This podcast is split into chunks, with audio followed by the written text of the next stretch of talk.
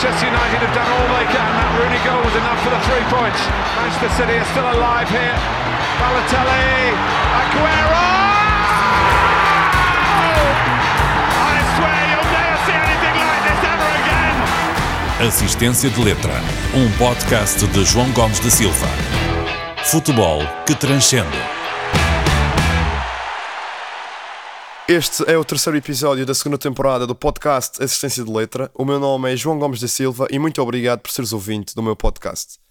Esta semana volto a gravar à segunda-feira, na semana passada não o consegui fazer e acabei por gravar e publicar o episódio na terça-feira e, portanto, desta vez retomo a minha vontade inicial e preferencial de gravar e publicar os episódios à segunda-feira. Assim sendo, os temas da semana são essencialmente dois Primeiro, a minha reação ao sorteio do Mundial 2022 e depois também falar um bocadinho e perspectivar aqueles que serão os confrontos europeus da semana na Liga dos Campeões e na Liga Europa, colocando, como é natural, uh, o foco nas equipas portuguesas ainda em prova, em particular o Benfica na Liga dos Campeões, mas também o Sporting Clube de Braga na Liga Europa. Muito bem. Em relação ao sorteio do Campeonato do Mundo, uma nota inicial e mais transversal aos oito grupos que gostava de passar é que este é um Mundial que tem grupos muito equilibrados. Não há propriamente um grupo da morte. Naturalmente que há favoritos e menos favoritos em todos os grupos,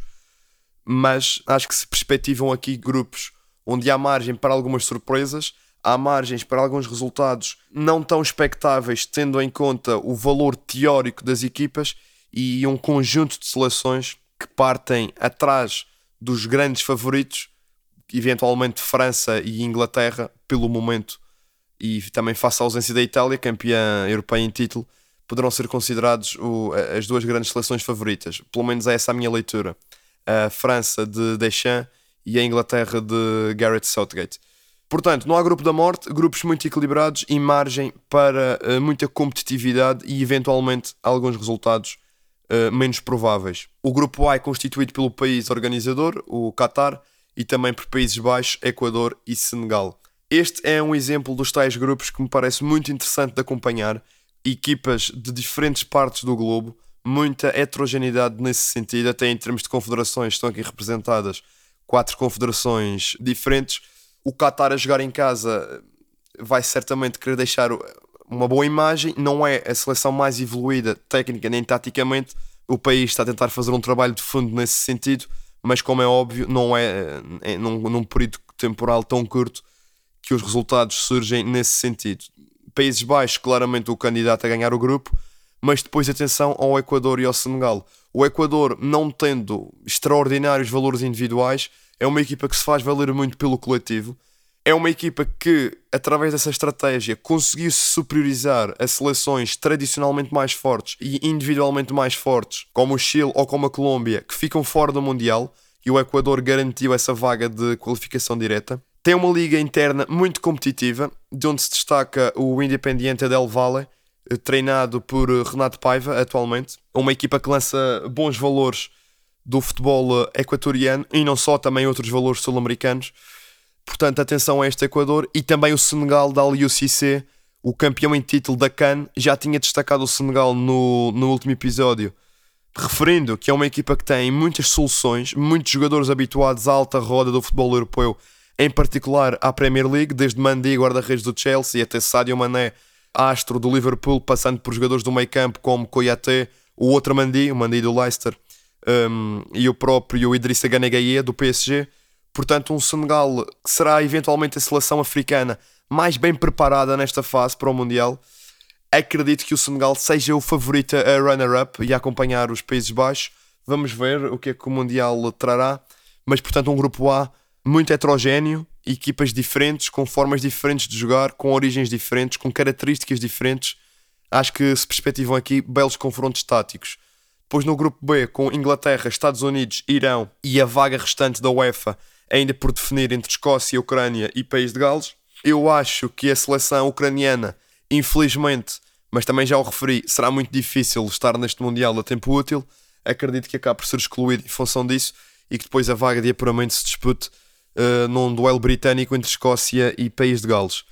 Seja qual for a equipa europeia que se junta ao grupo destas, vai trazer competitividade ao grupo e será sempre uma das candidatas à subida. A Inglaterra, naturalmente, que é o grande destaque do grupo e a favorita a, a ganhá-lo, mas depois, tanto o Irão, com bons valores individuais, ganhou o seu grupo de qualificação na, na Ásia, à frente da Coreia do Sul de Paulo Bento. Tem bons valores individuais, principalmente no ataque, onde são destaques Mehdi Taremi do Porto e também uh, Serdar Azmoun. Os Estados Unidos, com uma fornada de jovens jogadores interessantes, de onde se destaca, como é evidente, Christian Pulisic, jogador do Chelsea e depois a tal última vaga a ser preenchida por um país da UEFA, acredito que traga essa competitividade ao grupo e que permita aqui um duelo aceso pelo segundo lugar, onde tanto Irão, Estados Unidos como a seleção europeia estarão em condições de lutar por esse apuramento. O grupo C é o grupo da Argentina, com Argentina, México, Polónia e Arábia Saudita. Naturalmente que depois as coisas podem correr de uma forma diferente e este é uma, um prognóstico muito, muito antecipado, eh, muito rudimentar, tendo em conta que estamos ainda em abril e o Mundial será em novembro ou dezembro, muita coisa vai mudar até lá, até em termos da avalia das equipas e dos jogadores selecionáveis, do momento de forma e etc. Mas naturalmente que a Argentina é a grande favorita a ganhar o grupo e a Arábia Saudita, à partida, é a equipa mais frágil que deverá terminar na última posição.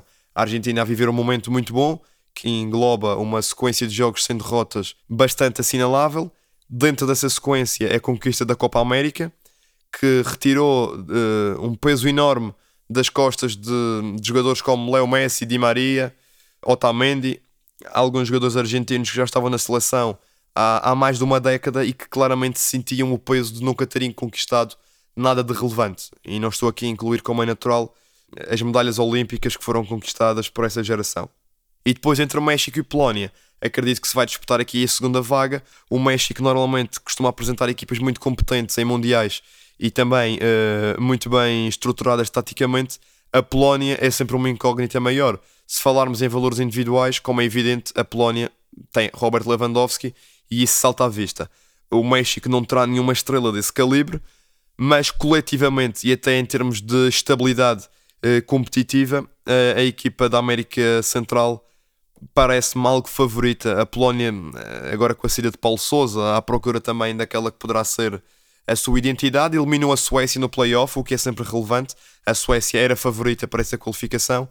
Uh, vamos ver o que faz esta Polónia, mas à data tenho de atribuir esse ligeiro favoritismo à equipa mexicana.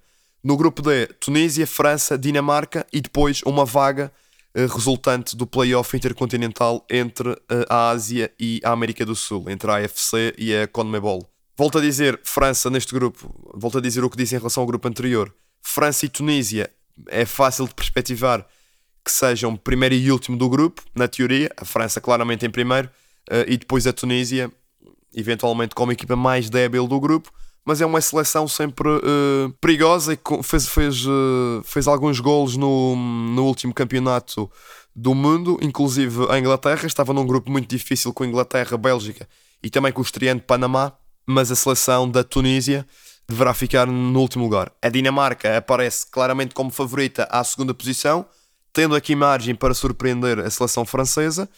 Uh, na, na ressaca de um extraordinário campeonato da Europa em que os dinamarqueses, depois daquele susto inicial com Christian Eriksen, conseguem sair do grupo e chegar inclusive às meias finais, prevejo uma Dinamarca a dar cartas neste campeonato do mundo e também tendo, tendo em conta qual será o emparelhamento com o grupo C, poderá, na eventualidade de ficar em segundo lugar com a Argentina em primeiro no outro grupo, apanhar logo a Argentina e ser aqui um adversário bastante difícil, mas vejo a Dinamarca em tese a ser a segunda equipa mais forte do grupo. E depois resta saber quem é que se juntará a este grupo, se Emirados Árabes Unidos, se a Austrália ou se, se o Peru. Parece-me que o Peru terá algum favoritismo neste, neste contexto.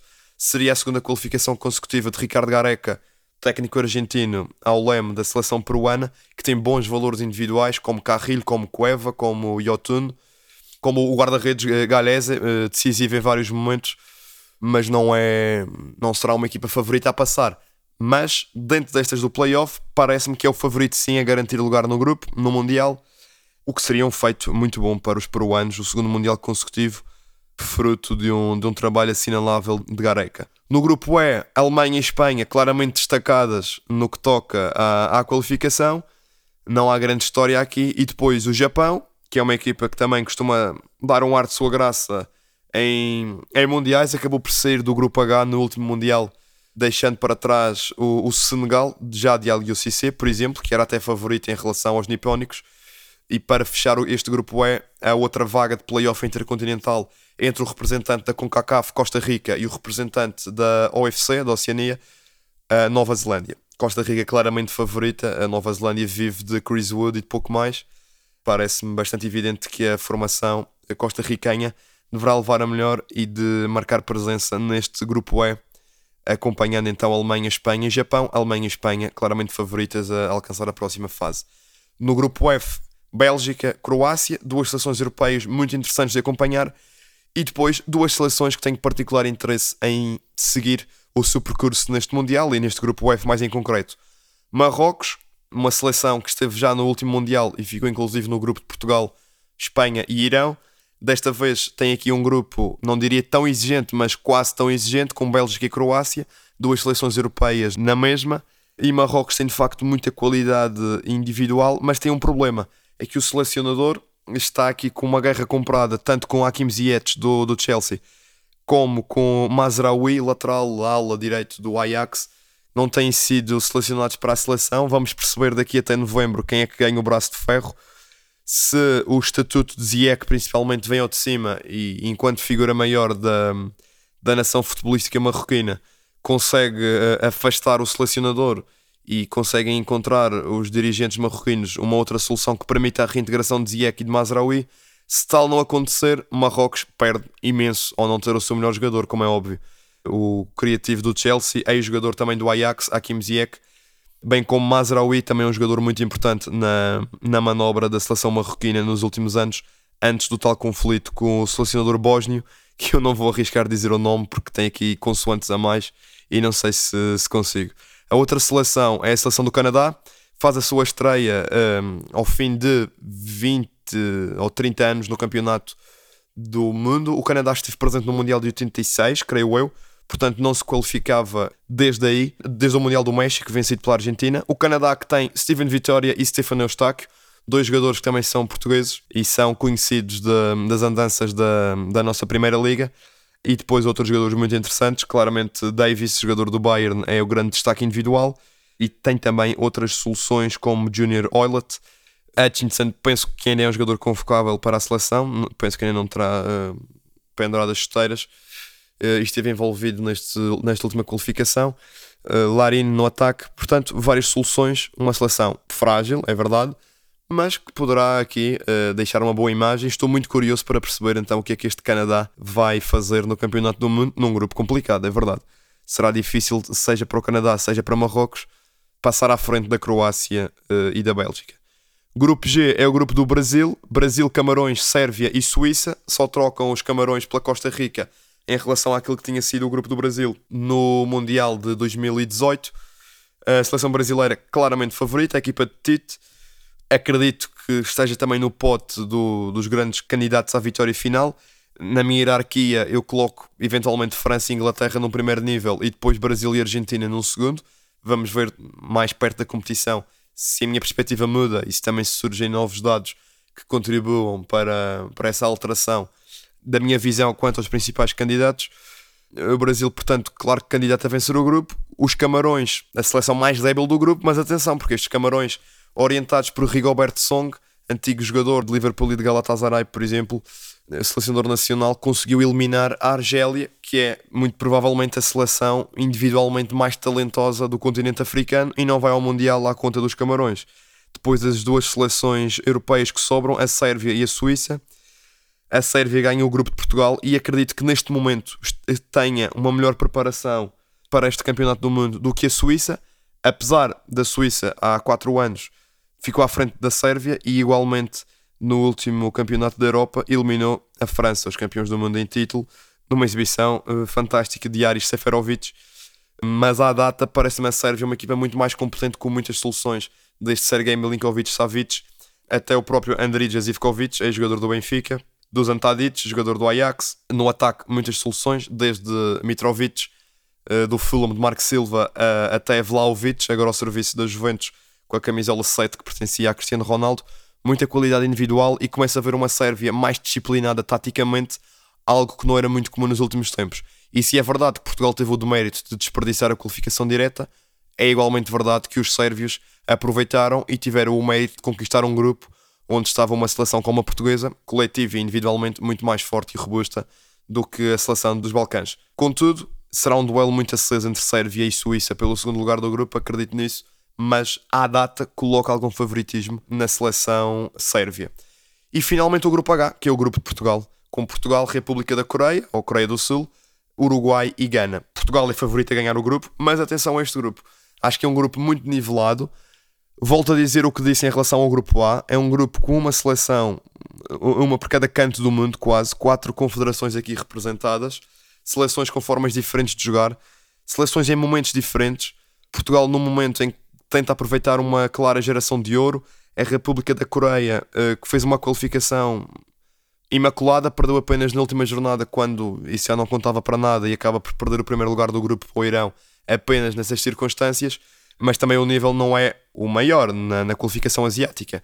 E ter um jogador como Son Heung-min na frente, por exemplo, faz a diferença quando uh, o nível dos adversários também não é o melhor. Estamos a falar de, de Líbano, Síria, Iraque, não são propriamente países com uma grande tradição em apresentar futebol de qualidade e em ter jogadores fenomenais, como é óbvio.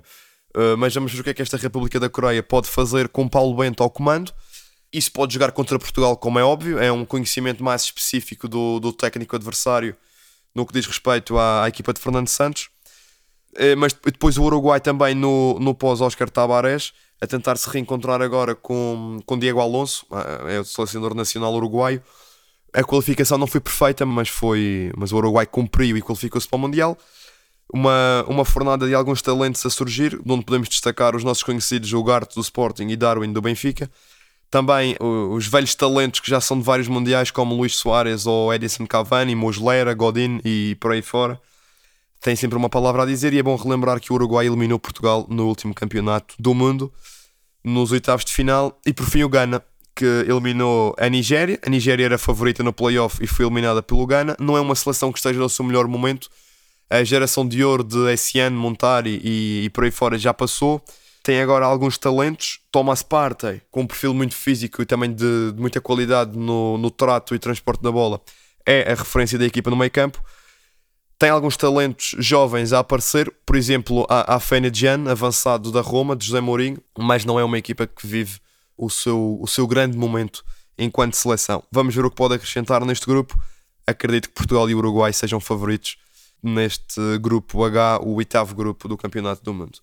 Vamos ver o que é que os restantes playoffs que estão em falta ditam, quais são as equipas que efetivamente se qualificam, quais são uh, depois também o, os momentos de cada uma das seleções nacionais na antecâmara para o Mundial, as escolhas dos selecionadores e depois mais perto fica já o compromisso de, de fazer uma análise mais detalhada e mais em cima do momento, o que facilita sempre essa mesma análise. E eu já me estendi aqui um bocadinho no, no tempo em relação a este tema, portanto vou tentar aqui em 5, 6 minutos falar de Benfica e de Braga nas competições europeias. O Benfica recebe o Liverpool uh, na primeira mão dos quartos de final da Liga dos Campeões.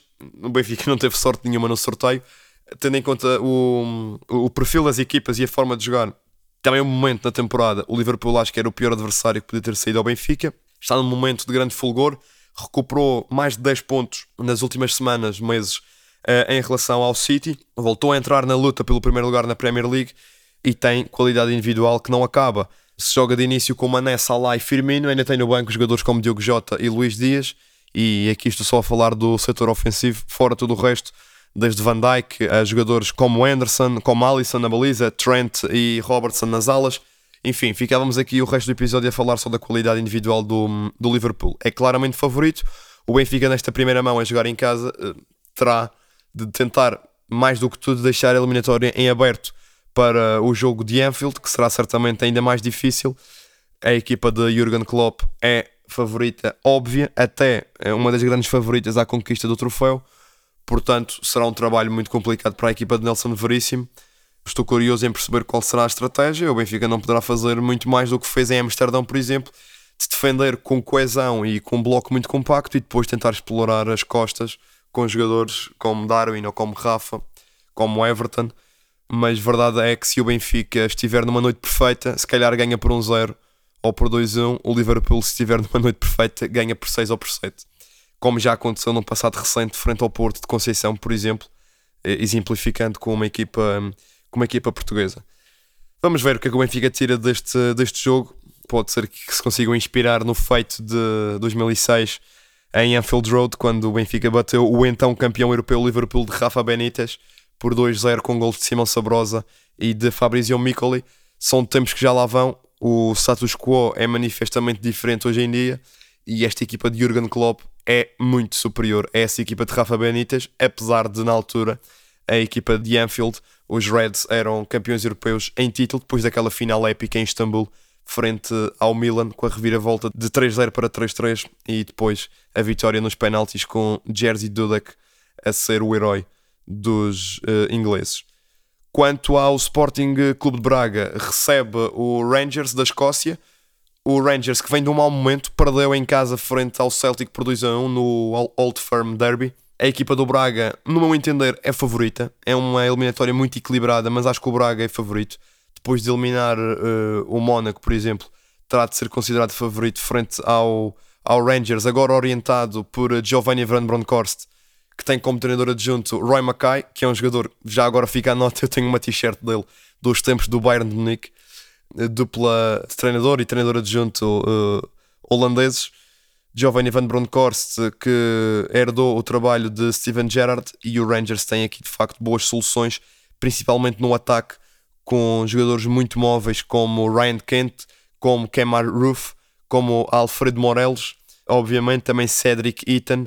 No meio campo tem a experiência de Aaron Ramsey, de Ryan Jack, de Scott Hartfield ou de John Landstrom.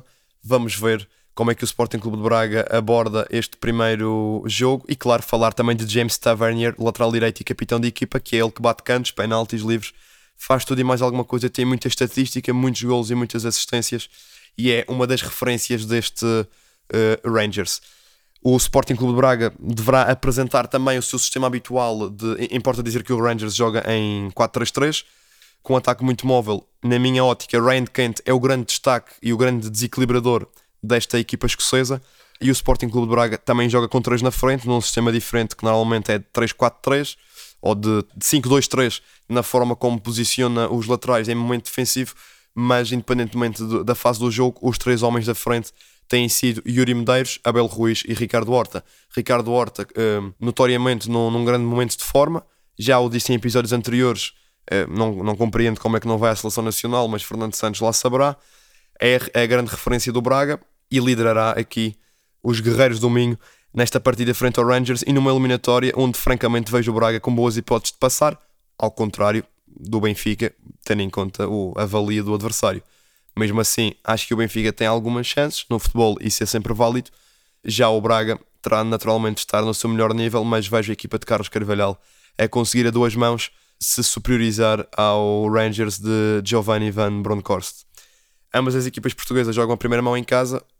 É verdade que há sempre que fazer um jogo fora e um jogo em casa, mas normalmente é positivo ter o jogo decisivo uh, dentro de portas até pelo que isso significa de, na eventualidade de jogar um prolongamento, de jogar meia hora adicional perante os seus próprios adeptos, perante o seu público e o seu estádio, ainda para mais numa altura em que a regra dos golos fora caiu, como sabemos, e deixaram de, de valer a dobrar.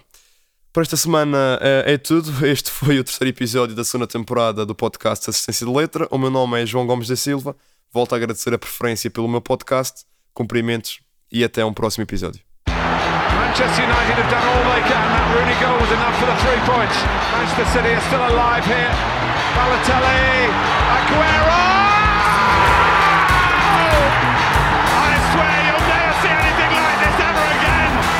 Assistência de Letra, um podcast de João Gomes da Silva. Futebol que transcende.